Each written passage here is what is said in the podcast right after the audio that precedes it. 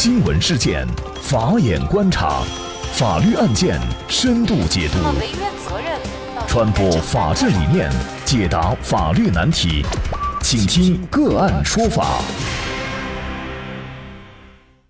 大家好，感谢收听个案说法，我是方红。更多的案件解读，欢迎您关注个案说法微信公众号。那今天呢，我们跟大家来关注华夏信财涉嫌非法吸收公众存款被查。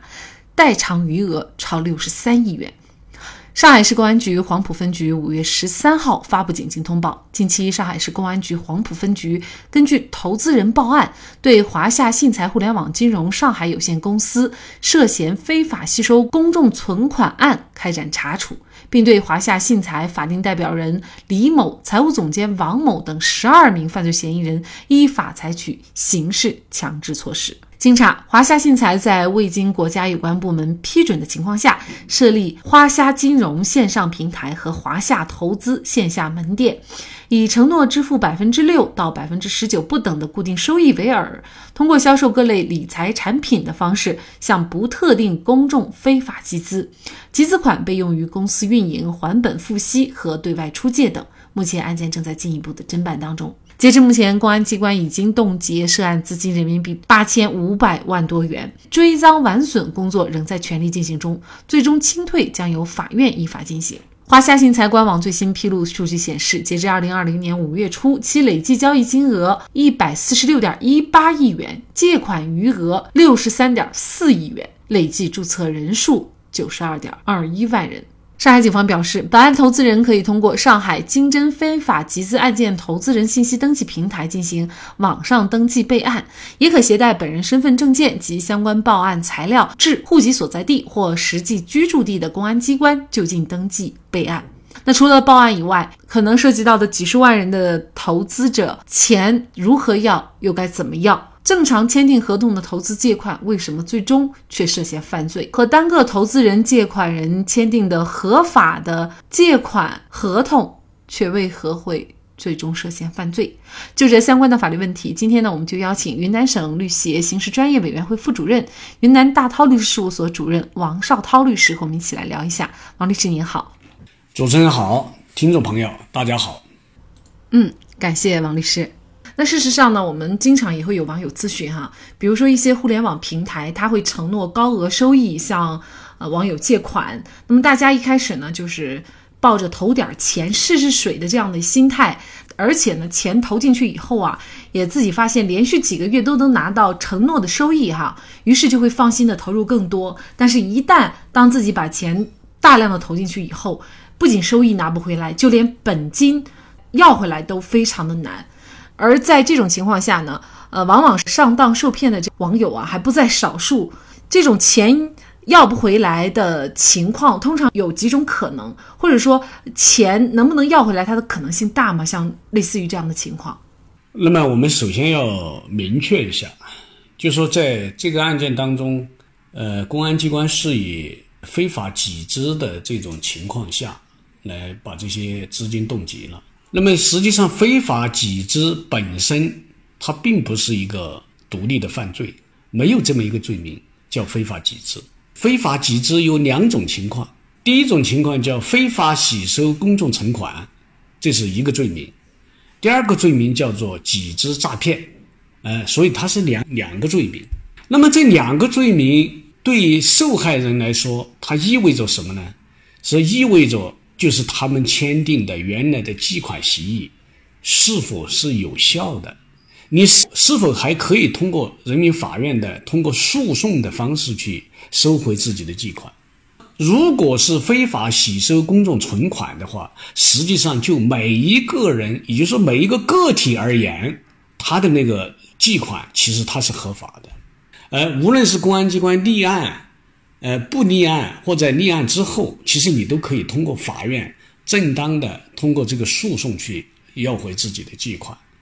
那么，为什么他又构成犯罪呢？是因为这种借款达到了一定的数量，而且他通过了，就是按照最高人民法院的那种呃司法解释，大概有四个条件：你没有经过有关部门的批准，或者借用合法的形式去吸收资金，哎，这是第一个。第二个就是你通过这些媒体媒介、推荐会、传单、手机，你进行公开的宣传。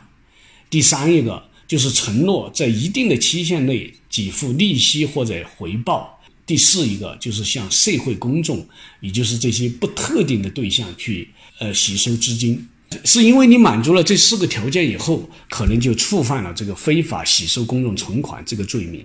但是就每一个个体而言，其实它是一个合法的借贷关系。所以，如果是非法吸收公众存款，你你可以向人民法院去起诉，然后呢，通过诉讼的方式追回自己的欠款，这是一种形式。呃，第二个罪名就是，如果是集资诈骗的话，也就是说。呃，涉案人或者犯罪嫌疑人，他本身就有非法占有的目的，在这种情况下，那么你那个合同，也就是当初的那个借款合同，本身就是一个因为违反国家法律而无效的，是一个无效的合同。在这种情况下，可能你你只能是通过公安机关的追赃来处理。当然，如果追赃追完以后，但是你还没有这个收回你的借款。那么在公安机关处理，然后法院判决以后，你仍然还可以进行起诉，也就是因为它是一个违法犯罪，所以要求继续追。它大概是这么一个情况。本案的公安机关呢，已经冻结涉案的资金人民币有八千五百万多元了，但是公司代偿的余额却超过了六六十三亿。那么这个差额是非常非常巨大悬殊的。那么作为投资者来说，他有可能要得回来钱吗？这个要看具体的情况来定。那么，就刚才主持人提到这个问题啊，首先我们还是要分析一下。其实，如果是个非法吸收公众存款，如果是涉嫌这个罪名的话，所谓的冻结资金，也就是我们讲的追赃了嘛，理论上了嘛，还都还是有一些争议的。就是说，因为非法吸收公众存款对每一个人来讲，他那个是合法的，呃，所以这个是不是一个赃款？公安机关能不能对通过追赃的形式来解决这个问题，在理论界其实是有争议的。当然，在现实当中，一旦涉嫌这些犯罪，我们公安机关、司法机关基本上就没有去考虑这个问题。但是理论上它是存在这个问题的，这是我想阐述的第一点。第二点呢，就是你看我们在这个案件当中动机了八千五百万，但是实际上它是有这个吸收的公众存款，或者说怎么样代赔的是六十三亿，它这里面有巨大的差额在里面，可能公安机关他就会顺着这个线索查清楚这些六十三亿的资金到了哪些地方去了。如果这些资金的流动去处它是一个非善意的，那么就有可能通过追赃的方式追回来。但是如果它是一种善意的，那么有可能这些资金就无法追回来了。但是如果是善意的，那么他取得这六十三亿，他就有对价，比如说他是购房、购车、购土地或者怎么怎么样，那么他一定是又有相应对价的东西。那么这些东西他仍然是可以进行变卖的。当然，这里面要把这些所有为受害人的这些资金能够。呃，圆满的全部的追回来，实际上是一个，呃，理想的状态，不太可能的。这个结果就势必导致有一部分投资者可能就血本无归了哈。所以呢，作为投资者，有可能是借款人，他的这个身份不一样哈。对于我们大众来说，怎么能够辨认，比如说对方他是一个合法的借贷，还是一种非法的集资呢？其实这里面是非常有难度的。难度在于哪儿呢？难度在于我们的投资者或者说受害者这边，他的信息是不对称的。也就是说，对于一个受害者或者出资人来说，他只是知道自己的这种情况，呃，是自己跟这个这家融资平台在发生这种借贷关系，他并不知道和他同样的情况可能有千千万万，他不知道。你正因为不知道的话，所以你要让他去避免这种形式的发生，实际上都有难度。但是我们是不是就一点都没有迹象呢？其实我们还是可以有一些迹象的。首先呢，就是呃，吸收公众存款，最高人民法院的一个司法解释，它有四个条件，就是如果他是通过这些媒体呀、推荐呀、传单呀，然后手机啊大量的散发这些公开宣传。你确实知道他是在向这个社会不特定的对象在吸收资金，那基本上可以判断他是在非法的吸收公众存款了，这是一种情况。第二种情况就是那些所谓的这些高额的回报，如果是有这些高额的回报，基本上呃，你也可以去判断，因为它不符合常理。就说事出反常，它必有妖。因为我们的每一个行业做实体的，无论你投资什么，基本上它的每年的利润大概是个什么情况？他还要维持一个工厂或者一个实体的经营，他要发工资，他要付房租，他要把这些公司经营下去，然后最后留下的利润是多少？基本上是可以确定的。但是如果他的那种投资回报已经超出了正常的一个企业、一个个人的这种投资应该得到的回报，那基本上可以判断，你在看着他的利息，想获取他的利息，而实际上他可能是盯上的是你的本金。所以一旦有这些高额的回报的话，基本上可以判断这可能就是一个集资的诈骗。这是第二个方面。第三一个呢，就是它本身，比如说是在这些集资当中是一个什么样的项目？我们这些无论是非法呃洗收公众存款，还是所谓的集资诈骗涉及到的这些，它一定是要有一个项目，是以什么项目？而这种项目是可以，当然我们这个这个要求对我们的投资者或者受害人来说，其实有一点高。我本来可能只是投，呃，这个一万、两万、三万、五万，呃，十万、八万，只是这么小的一个数额，你要叫他去进行实地的考察，确实有难度。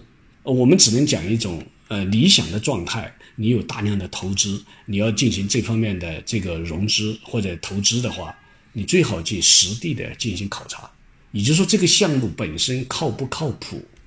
如果它仅仅是一画一个美好的一个蓝图，实际上就没有一个真正的实体，基本上我们也可以判断，这是这是一个在玩一个空手道，是一个，呃呃，进行一个无论是洗非法洗收公众存款，还是一个，呃，集资诈骗的一个一个状况。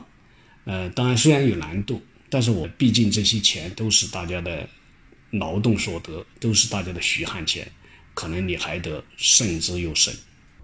那本案呢，就是华夏财信呢，它是有线下门店的，但是还有一些这个网上的平台啊，它作为线上平台，它也没有线下的门店。好多时候呢，这个当网友遇到了这个钱拿不回来的情况的话呢，他都无从投诉，他都找不着人，都不知道最后他借出的这个钱是给谁了，或者他有这个公司的名字，但是这个公司在哪是个什么情况，他甚至也不了解。那么像这种情况，是不是维权起来就更难了呢？呃网上的这种平台、这种融资平台啊，这种情况啊，它不像在这个实体店，它毕竟有具体的门店，然后具体的这个经营者，你还能够联系到这个实际的一些一些人。但是在网上，因为它有虚拟的成分在里面，而且往往都是异地的，所以这就给我们的一个是维权造成了难度。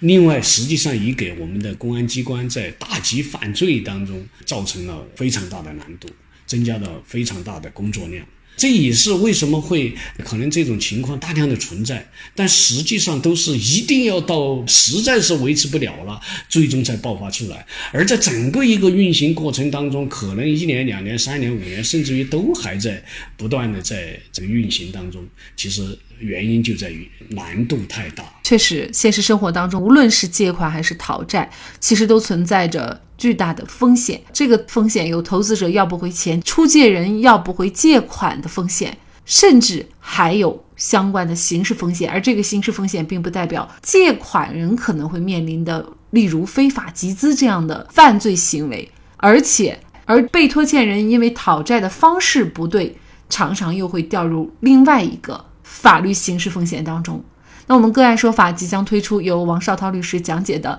借款讨债的陷阱和雷区专栏，欢迎大家届时关注。无论个人还是企业，了解这些可以最大程度的避免灭顶之灾。好，再一次感谢云南大韬律师事务所主任、云南省律协刑事专业委员会副主任王绍涛律师。那另外，我们本周五个案说法的直播会继续开启。这周五的主题呢是不具备偿还能力的高息借款构成诈骗罪。那么同时呢，我们会邀请资深律师王绍涛律师呢，就大家所关心的关于借款讨债方面的法律问题呢，直接回答大家的咨询，和大家共同来交流。欢迎您在这周五晚八点准时收听，我们下期节目再见。